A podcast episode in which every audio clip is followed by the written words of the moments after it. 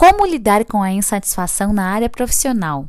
A importância de reconhecer o que está causando a nossa insatisfação e criar um plano de ação. Olá, eu sou Daiane, especialista em gestão de carreira, ajudando você a escolher, transformar e impulsionar sua carreira rumo à sua definição de sucesso. Bom, as nossas insatisfações, elas são bandeiras vermelhas que nos convidam a olhar mais de perto para tudo aquilo que não faz mais sentido, tá? Para aquilo que não concordamos ou aquilo que não está mais alinhado aos nossos objetivos e valores.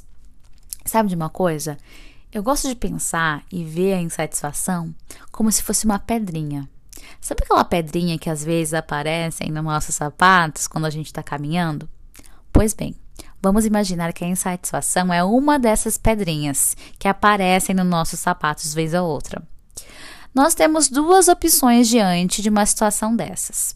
A gente pode continuar caminhando, sabendo que aquela pedra pode nos incomodar ainda mais, machucando, doendo, criando feridas, ou a gente pode parar por alguns instantes a nossa caminhada, né? Fazer uma pausa, um break ali e pesquisar, identificar onde que está aquela pedrinha, qual é o tamanho dela.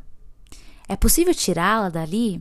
Né? Então a gente tem essas duas possibilidades quando a pedrinha está machucando e está ali dentro do nosso sapato. Com a insatisfação, é a mesma coisa. A insatisfação ela não está ali à toa. E na carreira é um sinal que não deve ser ignorado. A gente sabe, se sentir satisfeito não é bacana, mas é importante. Faz parte do processo. É a sua bandeira vermelha é a sua pedrinha no sapato que tá te querendo te mostrar que algo precisa ser feito, algo precisa ser alterado, tem algo ali que não tá bacana. Então, pensando nesses fatores, o primeiro passo para lidar com a insatisfação é não ignorá-la. A gente precisa criar, né, esse olhar curioso e atento para entender mais sobre o que está causando realmente a nossa insatisfação. Olhar de verdade para essa pedrinha no sapato. Podemos nos sentir insatisfeitos no ambiente de trabalho por diversos motivos: liderança, falta de comunicação clara e assertiva, grande volume de atividades, falta de reconhecimento, remuneração, os nossos próprios valores, ambiente de trabalho tóxicos, relacionamentos, enfim. São diversos os motivos que podem estar tá aí causando a nossa insatisfação no ambiente de trabalho. É importante também pensar nesse motivo da insatisfação, porque o segundo passo, depois de encontrar aquilo que causa sua insatisfação, é identificar o que pode ser feito. Qual é a minha ação? O que, que eu faço agora com essa informação? Que está no meu controle, o que, que não está no meu controle, né? Nesses momentos, existem inúmeras possibilidades. Se a insatisfação estiver ligada ao grande volume de tarefas, é importante comunicar ao seu superior e encontrar uma alternativa. Se a insatisfação é a falta de reconhecimento e remuneração, é possível iniciar uma negociação de aumento salarial depois de uma conversa comunicando as suas necessidades, trazendo para essa conversa também os resultados que você conseguiu atingir uh, no seu setor, com as suas atividades, para a empresa, enfim, né, mostrando como você também contribuiu. Há também a possibilidade de buscar por mudanças, iniciar uma transição, uma recolocação. Mas você percebeu que até chegar nesse leque de possibilidades que a gente está pensando agora, é essencial que a gente possa investigar com profundidade o que causa insatisfação. Porque as possibilidades, né, elas só vão aparecer depois que eu souber exatamente o que está causando a minha insatisfação profissional. Os objetivos depois dessa avaliação podem ser diversos para a primeira etapa, que não pode ser esquecida pois se não há possibilidade que, pois se não há possibilidade que essa insatisfação possa se transformar em um estresse crônico, no burnout, aumentando a ansiedade, entre outros fatores que podem afetar a sua saúde física e mental. Então, pega papel e caneta e anota esse passo a passo agora.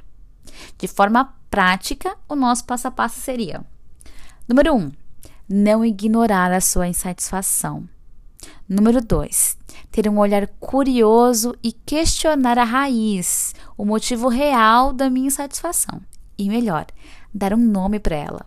Por exemplo, ambiente de trabalho tóxico, falta de reconhecimento, grande volume de atividades, interesses que mudaram. Número 3. Um plano de ação. O que pode ser feito agora? Como lidar com os tópicos que, que foram encontrados? O que, que eu posso fazer a partir de agora? Eu preciso de ajuda? E olha só, gente, tá tudo bem precisar de ajuda, tá? Ninguém é perfeito, ninguém precisa resolver tudo sozinho.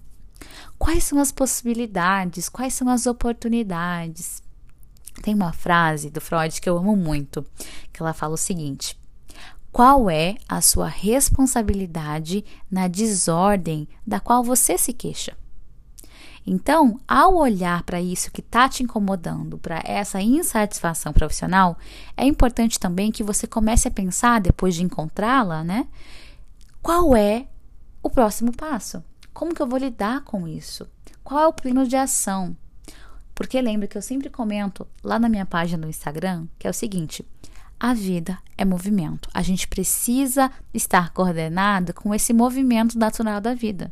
As mudanças estão aí, os conflitos, os desafios, para que a gente possa realmente se colocar em movimento e resolvê-los. Obrigada a você que acompanhou esse podcast até aqui.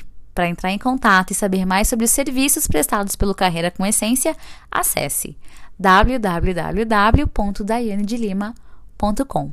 E a gente se vê no próximo episódio.